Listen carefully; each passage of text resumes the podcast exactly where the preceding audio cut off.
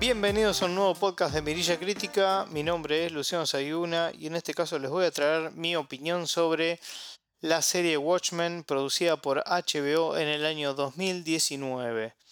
¿Sí?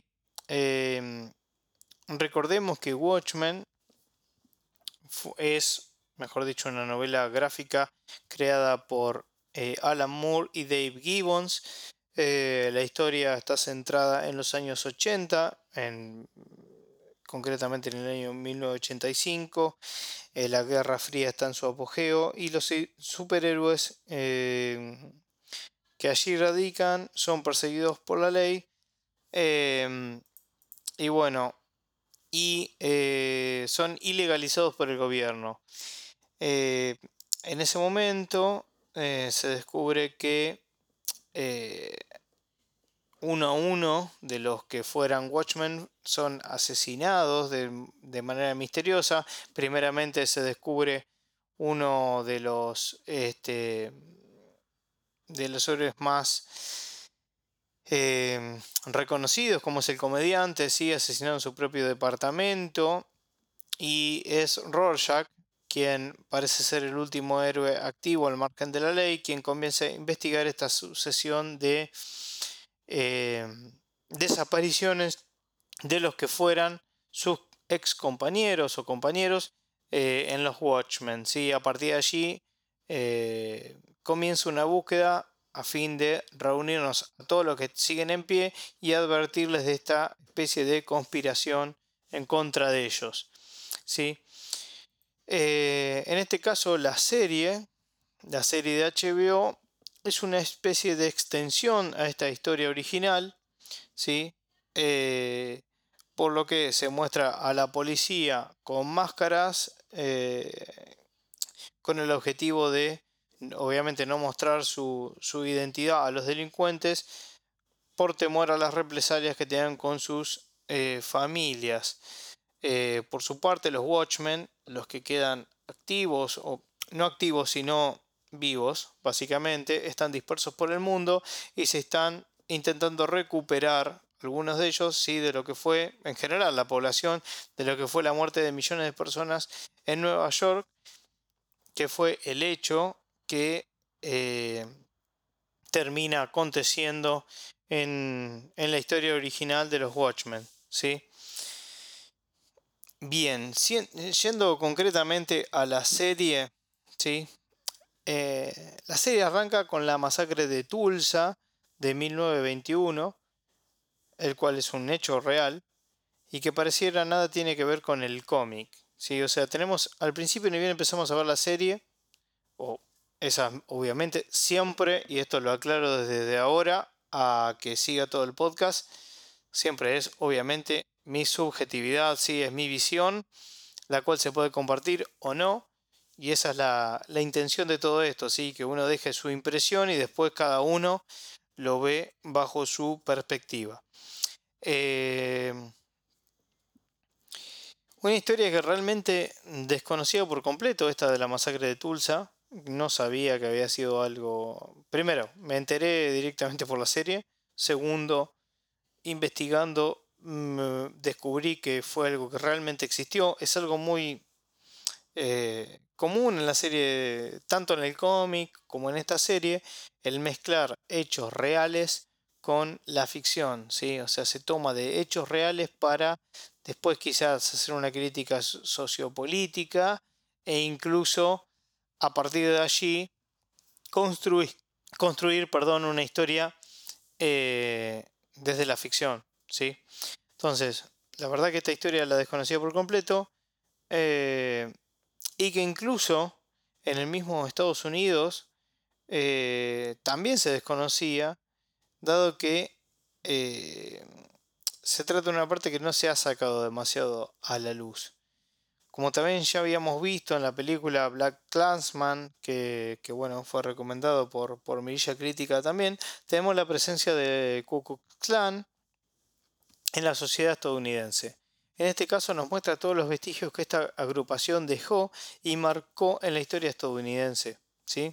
Se nota que en el último tiempo, o yo lo noto al menos, se ha puesto un poco más a la luz este, este grupo bastante oscuro, va bastante, soy bastante generoso, ¿no? Con decir bastante, este grupo oscuro del Cocos Clan, ¿sí? En las últimas películas y series, como que lo están poniendo nuevamente en el tapete, algo que estaba un poco eh, oculto después de mucho tiempo.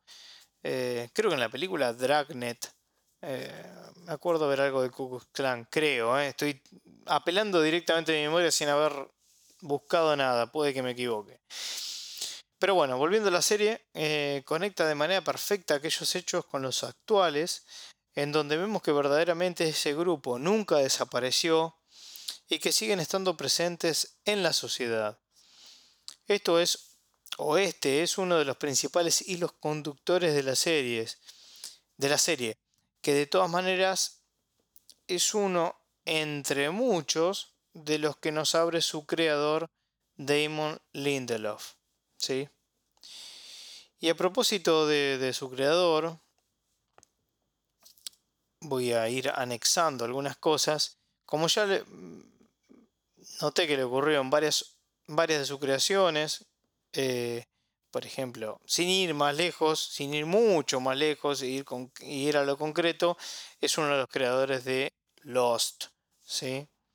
Eh, desde mi percepción parece como que tiene una, un, digamos, un potencial enorme, ¿sí? tiene una gran habilidad este hombre, Lindelof, por contarnos historias y abrir una innumerable cantidad de puertas, pero que luego, a final de cuentas, no termina de cerrar al nivel de, de como nos fueron presentadas, es decir, Obviamente que después va a quedar en la subjetividad de cada uno y en el gusto personal. Pero creo que casi todos, y esto es obviamente mi visión, yo lo que observo es que el tipo logra abrir un montón de puertas que a casi todo el mundo le gusta, pero sin embargo la cierra de una manera a lo que a un subconjunto de esta gente le gusta, ¿sí? Eh, aquí yo no reniego mucho de ello y me dejo disfrutar por cómo está contada la serie y cómo es su desarrollo, pero sí siento que hay algunas cuestiones que al final terminan desinflándose un poco, salen un poco, digamos, de foco, como ser la historia de, de Lori Blake o de Looking Glass, por mencionar solo dos que, que son bastante tangibles y terminan un poco en segundo plano a final de la serie. ¿sí? La, historia, la historia principal gira en torno de Angela Eibar, ¿sí? Eh, bueno, que se la ve en el póster original, o sea, cae de maduro. No voy a dar ningún spoiler. Ah, eso es algo clave. No voy a, en este podcast, no voy a estar spoileando, diría, absolutamente nada, o el 1% de la serie, dependiendo de qué alguien considera spoiler, pero voy a intentar no irme por ese por ese lado, así que lo pueden escuchar tanto aquellos que lo vieron como aquellos que no la vieron. Em, y bueno, por lo que no voy a ahondar mucho en el punto de por qué gira en torno de Angela Eibar, que tiene, es el, como un compás dentro de la historia. ¿sí? Eh, si me veo tentado a contar un montón de cosas, no lo voy a hacer por el hecho de que tengan la posibilidad de verlos ustedes y eh, sacar, digamos, sus, propias conclusiones. Pero ella es el nexo conector de muchos, muchos personajes. La serie se, eh, como les decía, la serie se para como un compás sobre este personaje y es en ella donde nosotros encontraremos muchas de las respuestas a las preguntas o escenarios que la serie nos va planteando desde el comienzo y durante todo su desarrollo. Eh, quisiera hacer mención especial mención especial eh, a que en esta historia tenemos de manera bastante hilarante a Robert Redford como presidente de los Estados Unidos. El actor no participa activamente de la serie. Y como agregado quiero mencionar a un actor que yo tenía en el olvido desde mi infancia, como lo es eh, Louis Gossett Jr., algunos dependiendo de la generación, ni lo deben conocer y otros deben decir, ah, no me... Mira vos quién es, o sea, puede ser que lo recuerden. Eh, y esto me dispara y permítame este, eh, esta libertad, ¿sí? Para recordar cuando iba al videoclub con mi papá alquilar eh, algún VHS, en donde en más de una oportunidad llevábamos Águilas de Acero, ¿sí? Ace, Iron Eagles, el título original. Recuerdo haber visto las tres, que hoy seguramente si las veo no me dirán absolutamente nada, pero en mi memoria serán recordadas al menos incluso por las mismas tapas, ¿sí? de, ver el, VHS, de agarrarlo, ver la tapa, ver la contratapa. Eh, con lo cual prefiero que queden allí en el baúl de mis recuerdos. Pero bueno, mm, no quería dejar de pasar la mención de Luz, eh, Louis Gossett Jr., que la verdad es que eh, al golpe de vista no lo había reconocido, debo ser sumamente honesto con ustedes, no había reconocido que se trataba de este, de este actor me enteré después. Eh, así que bueno, quería comentarles este, esta postilla, si se quiere, ¿sí? Em, bueno, ahora eh, quería pasar un poco a lo que es eh, la serie eh, entrelazada con el cómic o la relación que tiene la serie y el cómic. Si bien en principio tenía la sensación que la serie se desprendería mucho del cómic y de sus personajes más relevantes, esto no es así. Y por más que haga el esfuerzo de decir esto es algo nuevo, o sea, que la serie haga el esfuerzo de decir esto es algo nuevo, ineludiblemente no puede escapar, y yo celebro que así sea, ya que las referencias con el cómic y sin ir más lejos la participación de varios personajes está ahí y es tangible. ¿sí? Yo en principio, cuando había visto los trailers, eh, hace, bueno, no sé cuánto, hace un año atrás, suponga, supongamos, eh, me dejaba como sensación encontrar de decir, a ver qué harán con esto, como que no me cerraba mucho. Me daba la confianza de ser algo de HBO, pero no me llegaba a decir, ok, esto seguro va a estar bueno. Así que como que tenía un signo gigante eh, de interrogación. La serie como que todo el tiempo va y viene con ciertas referencias, menciones y o relaciones, por momentos sutiles, por otros muy explícitas, al cómic para intentar, si bien no es un 100%, algo 100% garantizable, que todo aquel que no haya leído el cómic no se quede afuera. En mi opinión, es una condición sine qua non. Para mayor disfrute, al menos haber visto la película. Que no deja de ser una adaptación, con sus cambios, obviamente, a lo que es la novela gráfica. Ahora, esta serie está basada directamente en lo que es el cómic. ¿Sí? Por cierto, sería una buena oportunidad para leer uno de los mejores cómics de la historia, ¿sí? Es algo que recomiendo abiertamente, incluso para aquellos que no son habitués de leer cómics. Esta es una novela gráfica que lo amerita, es una buena eh, oportunidad para entrar en este mundo que tiene cosas muy buenas. Eh, y bueno, nada, les doy la chance para que aprovechen, ¿sí?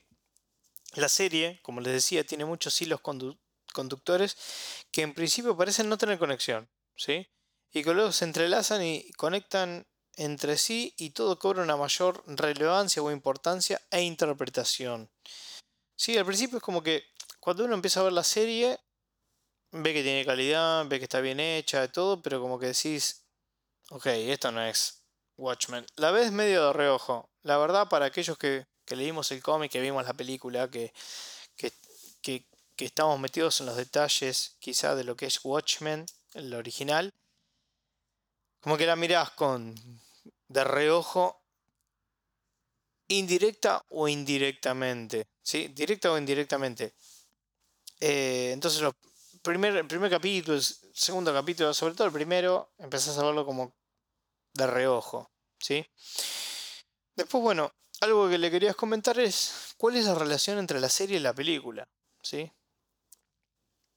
Arranco aclarando que la película, en su momento, en lo personal, me había encantado. Sé que tiene detractores, sobre todo tratando, tratándose de, de Zack Snyder como su director. Hoy en día está mucho más criticado por todo lo que fue su trabajo en, las películas de DC. ¿sí? A mí personalmente me gusta. Punto y aparte. Nobleza obliga y debo reconocer que fue esta película la que me catapultó a leer el cómic en su momento. ¿sí? Es decir, cuando supe que estaba en desarrollo por parte de Zack Snyder y todo su equipo de producción, me interesé por la historia y chusmé el cómic. ¿Sí? Aquí no estoy para hacer comentarios sobre esta cinta, obviamente, estamos hablando de la serie, pero bueno, es una buena ocasión para hacer estos comentarios, pero sí aclarar que la serie eh, no la toma como punto de partida, a pesar que muchos me dirán, pero ¿cómo que no? Si la peli es una adaptación bastante fiel al cómic, lo cual es cierto, pero para aquellos que han leído el cómic van a notar algunas pequeñas referencias que no pueden, que, perdón, como pueden ser, este, como pueden ser frases, objetos, eh, o incluso hechos pasados que se relacionen directamente con el cómic y no con la serie. El más notorio eh, es el final de la película. ¿sí? Eso es bastante crucial y a tener en cuenta, que cambia en cuanto a que concretamente provoca la muerte de la mitad de Nueva York. Esto es clave para darnos cuenta que la serie arranca después del cómic y no de la película. ¿Sí? A ver, en la película demuestran que estas muertes de millones de personas en Nueva York son producidas por algo en particular y en la serie te muestran que es por otra cosa en particular, ya que la película no, no coincide con el cómic, ¿sí? ya que se consideró que si mostraban eso en la pantalla grande podía llegar a, quedar algo un poco absurdo. Ya lo van a ver, se van a dar cuenta de que les hablo. Entonces, cuando lo vean en la serie, quédense tranquilos que eso es lo que ocurre en el cómic original, ¿sí? Teniendo en cuenta esto, no es estrictamente necesario para un, digámosle, un no purista, eh, pero desde mi, lugar, les recomendaría darle una chance a la novela, gráfica o a la peli. Eh, y luego viendo cómo realmente termina. O sea, si ves la película, eh, tomate 5 minutos, aunque sea en googlear, en buscar cómo termina el cómic, si tenés el cómic a mano, fijarte cómo termina, cómo para tener un mayor background, un mayor detalle este, de la serie que sin dudas lo la potenciará. ¿sí? Eh, una, buena, una buena alternativa es ver el motion comic que salió en el mismo año de la peli, es decir, en, 2009. ¿sí? Eh, curiosamente, yo lo compré por aquella época en DVD y siempre fue una materia pendiente para mí por lo que la salida de la serie reflotó esa idea de revisar el cómic desde, eh, desde este movimiento. Algo notorio a mencionar y se nota en el producto final es la creación de este motion comic fue seguido, es que digamos la, creación de este motion comic fue seguido de cerca por el mismísimo Gibbons, que fue quien dibujó ¿sí? el cómic original allá en los 80s y cada imagen que vemos tiene el ok de él, pero cada imagen literal, ¿sí? Ya que estuve viendo material extra eh, en donde él mismo reveló comentarios que iba haciendo de, eh, bueno, del material que le iban proporcionando, ¿sí? Digamos que hizo una revisión y le agregó sugerencias y comentarios que eran luego llevados a cabo por los responsables a cargo de la animación. Detalle del tipo, Fíjense que el brazo izquierdo del comedian debía verse más alejado o no sé, o más cercano antes de levantar el pulgar o cosas muy detallistas. Eh, lo que quiero decir es que no por nada el motion comedy de es una nueva forma de redescubrir esta obra maestra de Mori de Gibbons, ¿sí? Por lo que pude ver, el trabajo realizado fue muy minucioso, muy minucioso, como les digo, y habrán hecho este, una enorme tarea para recrear cada viñeta y darle animación. Eh, la verdad que el, trabajo es extraordinario y vale la pena, incluso para aquellos que hayan visto, hayan leído el cómic, eh, denle una chance al motion comic, al cómic animado, porque es realmente muy bueno, muy bueno. Em, a ver, otra cosa a comentar de la serie, ¿sí? que en el cómic se lo toca al, ¿cómo decirlo?, al pasar, porque es, uno de los eh, Minute Men, es el caso de Judith Chastain, ¿sí? el justiciero encapuchado, quien fue el primer enmascarado que dio origen y fue la inspiración de todos los héroes enmascarados que vinieron luego. Digamos que fue el pionero, el que dio origen a todo. Em, algo a comentar es tal como ocurre con eh, Tales of the Black Fighter eh, en el cómic y en la peli extendida Watchmen, que aquí, em, bueno, aquí se rinde una especie de homenaje o se hace eco de ello cuando vemos que por la televisión muestran Judith Chastain, los Minutemen y demás en un programa llamado American Hero Story. Eh, nuevamente vemos como una especie de historia dentro de la historia que está muy bueno. Em, es decir, aquí podemos decir que se repite esa fórmula y me parece que está muy bien. ¿sí? En los cómics nunca se revela la raza del personaje. Si bien pareciera que fuera una, persona de tez blanca, esto nunca se confirma y está muy bueno cómo se le da una pequeña vuelta de rosca para justificarnos que su identidad es en verdad una persona de raza negra en esta serie. ¿sí?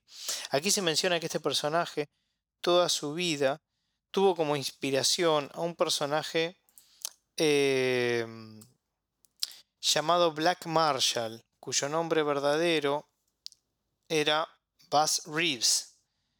Como muchas de las cosas en las que se basa esta serie y Watchmen como un todo fueron sacadas del mundo real y adaptadas en la ficción, que era un poco lo que le comentaba al principio. Buzz Reeves existió realmente y fue un agente de la ley estadounidense. Hasta podrán encontrar por allí que hablan y se preguntan si acaso no fue él el verdadero llanero solitario. Literalmente fue una leyenda del lejano oeste. Les comento esto por si alguno está interesado en profundizar eh, esta historia. ¿sí? Van a poder encontrar infinidad de material sobre esta, sobre esta persona. Así que si alguien, además de ver la serie, se ve interesado por este personaje, lo van a poder googlear y van a poder investigar aún más sobre esto, ¿sí? Después, a ver, le quiero dedicar un, párrafo, un pequeño párrafo aparte, eh, a Osimandias, ¿sí? Eh, la historia de Adrian Byte, alias Osimandias, está muy bien armada, desarrollada y me resultó muy interesante en esta serie, ¿sí?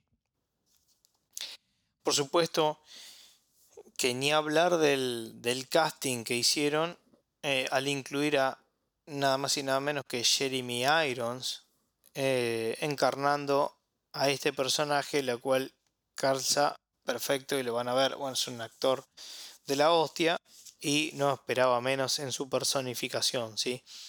Eh, como mencionaba anteriormente, los hechos provocados por este personaje son los acontecidos en el cómic y no en la película por lo que quizás muchos se podrán sorprender si solo vieron la película, ya que se comentarán cosas que allí, no solo se comentarán, sino que van a ver cosas que allí no ocurrieron, es decir, en la película no ocurrieron, pero sí en el cómic, em, eh, en la manera en que las series se explican o se explayan, ¿sí? Mm, por otra parte, vamos a ver más sobre la, relación Byte y Osterman, es decir, el eh, eh, Mr. Manhattan, ¿sí? Eh, el Doctor Manhattan, perdón. Cómo sigue su relación luego de lo acontecido en el cómic o en la película, lo cual realmente es muy interesante y lo voy a dejar ahí para no meterme en detalles y quizás potencialmente spoilearles algo de lo que cuenta la serie, ¿sí? porque la parte de Ozymandias es casi una historia en sí misma y está bueno que la disfruten por, su propia cuenta. Eh, algo también a destacar de la serie es la, musicalización, ¿sí? La música realmente es muy buena está aplicada diría quirúrgicamente, le da un poder a las escenas que las eleva, una muestra más que la, la, perdón, la musicalización, así se dice, es fundamental y da forma a los clímax, a los diferentes clímax que, brinda la serie eh, y que busca en, eh, en las distintas escenas y en la historia. ¿sí? A ver, eh, la serie cuenta con bueno, no muchos episodios. Mm, recordemos que se trata de, una miniserie, ¿sí? Eh, y en lo personal, eh, me quedo, si se quiere, con, dos capítulos eh, en particular. ¿sí? O sea, son nueve los que, los que completan esta miniserie. Y si tengo que ser caprichoso y elegir eh, dos, dos, por mencionar algunos, eh, de los puntos más altos de la serie, ¿sí? a pesar de que todos me parecen excelentemente narrados, con una mínima excepción en su capítulo final. Por ello es los 4.5 mirillas y no las 5. ¿sí? Esto es crucial. Si no hubiesen sido unas sólidas 5 mirillas. Yo me voy a quedar con los capítulos 5 y 6, que son Little Fear of Lightning y This Extraordinary Being. Este último llegando a la perfección narrativa, en guion y en ritmo, con una eh, destacada, destacada fotografía, algo que es notorio durante toda la serie, pero que aquí para mí encontraremos su punto máximo. ¿sí? Em, después, eh, otra cosa a mencionar es eh, el futuro de esta serie. ¿sí? Eh, su creador, Damon Lindelof, dijo concretamente que no continuaría la serie. Personalmente creo que estaría bien en que aquí se terminase, no vería otra razón más allá de la comercial para tener que seguirla. Aunque tampoco sería descabellado, obviamente, seguirla. ¿sí? Si, si medianamente ellos vieron que los números le cerraron, mm, probablemente la continuarían. Pero se trata de algo bastante excepcional como lo que es Watchmen. El público Watchmen es, no es masivo, ¿sí? No es masivo, no es por ser elitista o no, pero no es, no son los Vengadores, ¿sí? no es algo que todo el mundo va a consumir. Así que veremos qué ocurre al final, quizás en unos años su creador cambie de opinión, pero por lo pronto serán estos nueve capítulos que se los recomiendo eh, para ver, ¿sí? Y eso es todo. Eh, algo que les quería comentar, que, va más allá de, todo esto, ¿sí? de todo lo que ya les comenté, es un dato curioso que honestamente no tenía eh, conocimiento, pero este es el segundo intento de eh, lanzar una serie de televisión de los Watchmen. ¿sí? Terry Gilliam intentó hacer una adaptación a principios de los 90 su visión entró en una preproducción justamente con HBO, casualmente fue con HBO, eh, y eligió a Robin Williams como Rorschach, algo que hoy me parecería muy loco, honestamente. Jamie Lee Curtis como Silk Spectre, eh, Busey como The Comedian y Kevin Costner como Night Owl. La verdad que el que más me sorprende es Robin Williams, eh, bueno, el proyecto finalmente se disolvió después de que HBO no pudo proporcionar un presupuesto lo suficientemente grande para la visión que tenía eh, Terry Will, eh, Gilliams de los Watchmen. ¿sí? El propio Gilliam fue quien afirmó que una adaptación habría sido imposible de filmar de todos modos por más que tenga la plata para hacerlo. Vaya uno por, a saber por qué, pero esto quedó inconcluso. Yo la verdad es que no lo sabía. Eh, en fin, como para, cerrar este podcast, eh, honestamente, la serie es muy recomendable eh, desde el punto de vista estético, técnico, narrativo, de guion. es para mí de lo mejor de 2019. la contra, si se quiere, es que tenés que tener, si no es, no es sumamente obligatorio, pero me parece que es algo que es sumamente recomendable, por mi parte al menos, en tener el background de haber visto o al menos haber visto la película o al menos haber, haber leído el cómic, o sea, tener información con antelación antes de, antes de lanzarte a ver la serie la serie como serie en sí también es buena, pero sin eso es difícil.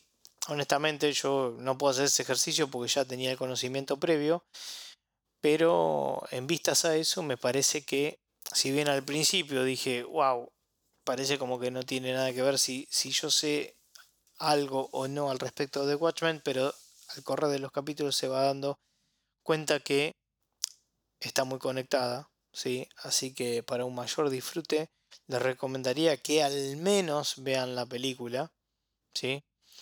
Eh, recordemos que la versión extendida contiene el cómic dentro del cómic, es decir, eh, Tales of the Black Fighter, eh, que es una animación que salió de manera separada la película, después salió la Director Cuts, que eh, o la, no sé, la versión extendida, no recuerdo exactamente el nombre, que contiene no solo la película, ¿sí? Eh, live action, sino también en el medio, como transcurre en el cómic, eh, la serie, inter, perdón, la serie, la animación intercalada entre la película, lo cual hace una extensión de, no me acuerdo, tres horas y pico, vamos a poner. Así que bueno, de una manera u otra, lo que les recomiendo es no necesariamente esa animación, sino aunque sea la película con el corte normal. O bien haber visto el cómic. O en el peor de los casos encontrar algún resumen online eh, como para eh, arrancar a ver la serie. El mejor ejercicio sería verlo o leer el cómic y luego la serie. ¿sí? Pero es sin duda una serie que no deben dejar pasar, ya que es muy buena. En el final quizás se ve un poco el punto más flojo, que es algo que le suele ocurrir quizás, me tomo el atrevimiento de decirlo, obviamente acá sentado, eh, opinando libremente a, este gran creador como es Lindelof, eh, quizás que no lleva a sus historias a un gran final como la premisa de sus historias lo marcan. Eh, pero a mí me convenció, en líneas generales me convenció, si no de otra manera no hubiese puesto 4.5 mirillas. Es realmente muy buena la serie. Eh, así que bueno, con esto vamos cerrando. Les comento como siempre que nos pueden seguir eh, en Instagram, ¿sí? en arroba mirilla crítica, como así también en todas las plataformas digitales de podcast. Principalmente nos pueden seguir en Spotify, en Google Cast, en Pocket Cast, en el que ustedes encuentren. Sí, vamos a estar en todas las plataformas disponibles para eh, podcast. Así que bueno, espero que les haya gustado este podcast, que hayan disfrutado de este espacio y que prontamente puedan ver, si es que ya no lo hicieron, esta gran serie que se llama Watchmen. Esto fue Luciano Sayuna dando reporte a Mirilla Crítica. Nos encontraremos en el próximo podcast. Hasta luego. Muchas gracias por escucharme.